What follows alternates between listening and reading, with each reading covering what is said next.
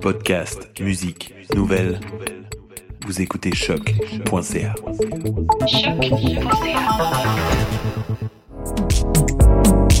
Bonjour et bienvenue à toutes et à tous. Heureuse de vous retrouver après cette longue absence. Découvrez tout de suite le dernier épisode du podcast T'as raison ma Brenda sur choc.ca. La radio est morte, vive la radio Tel était le nom d'une conférence à laquelle j'ai assisté récemment. Et même si les médias numériques envahissent notre quotidien, la radio est un média bien présent dans la vie des consommateurs. Selon les prévisions de eMarketer Retail pour septembre 2018, même si la radio ne représente que 11% du temps passé avec les médias aux USA, 91,5% de la population dit écouter la radio AM, FM ou par satellite.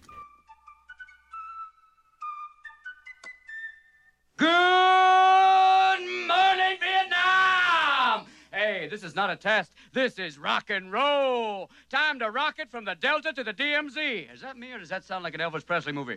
Viva Une nouvelle étude de Taxation et du Radio Advertising Bureau a d'ailleurs pour objectif de quantifier l'impact des publicités radio sur les ventes au détail en magasin. Les résultats sont probants.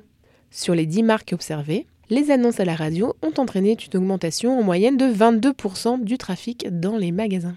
Quelle performance et quelle constance Car malgré la crise des médias et la révolution dans les habitudes de consommation et d'information, la radio reste certainement le média avec le taux de pénétration et de conviction le plus puissant. Alors, mes chers confrères, ne changez rien, vous êtes parfaits.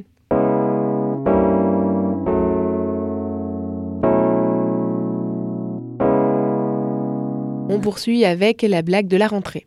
Il s'agit de la campagne Danone One Planet, One Health, qui joue les super-héros dans une jolie vidéo réalisée par BETC, dont je vous fais écouter la bande-annonce tout de suite.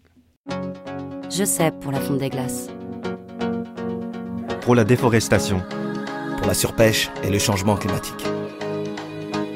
Je sais pour les 5 fruits et légumes par jour. Je sais qu'on achète trop de choses dont on n'a pas besoin. Je sais que le lait maternel, c'est mieux. Je sais qu'une douche, c'est mieux qu'un bain. Et qu'une petite fraise en décembre, c'est une grosse empreinte carbone. Je peux pas faire comme si je savais pas. Nous sommes la première génération qui sait. La première génération qui a tous les faits. Ce n'est pas simple. Mais nous n'avons qu'une vie. Qu'une planète. Qu'une santé.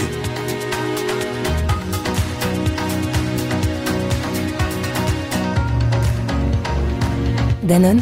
One planet, one health. Le vendredi 21 septembre, Danone et ses marques reverseront l'intégralité des ventes de la journée à des projets d'agriculture plus respectueuse de la planète et de la santé.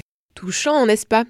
Mais dans la vraie vie, un Français consomme en moyenne 170 pots de yogourt par an pour un poids d'environ 20 kg de déchets, avec une consommation qui ne cesse d'augmenter, plus 20% environ en 10 ans, et une part de marché détenue à 30% par Danone, le Canada n'est pas mieux loti. Je vous laisse imaginer l'impact écologique de ces millions de pots de yaourt en portions individuelles bien sûr qui partent à la poubelle chaque jour.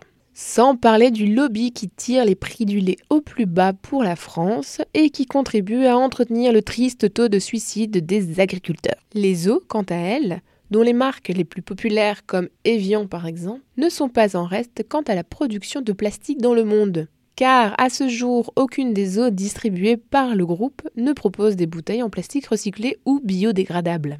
Bref, je pourrais continuer à argumenter pour illustrer l'aspect illégitime de cette campagne.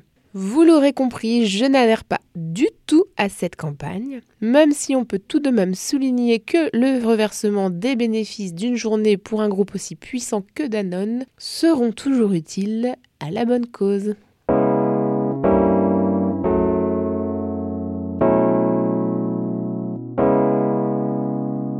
On continue sur une note joyeuse avec l'anniversaire de la publicité à la télévision française qui a pénétré les foyers français le 1er octobre 1968.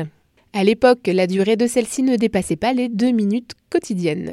Et l'une d'entre elles était une publicité de fromage. Écoutez donc la bande son. Du ça. Du boursin, du boursin, du boursin. Du boursin boursin, du boursin, du boursin. Du boursin, du boursin, du boursin, du boursin. Du boursin, du boursin, du boursin. Ah, du boursin.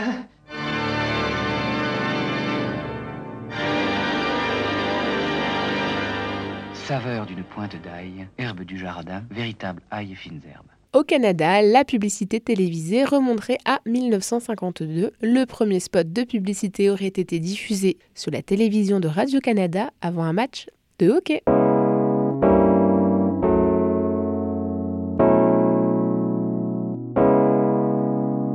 On termine cet épisode avec la toute nouvelle rubrique En bref. Google se lance dans le jeu en streaming avec Ubisoft et Kijiji a rafraîchi son identité visuelle. Et voilà, c'est ainsi que se termine cet épisode de rentrée. Abonnez-vous à la page Facebook de Ta raison ma Brenda et partagez le podcast à vos collègues. Merci de votre fidélité. Salut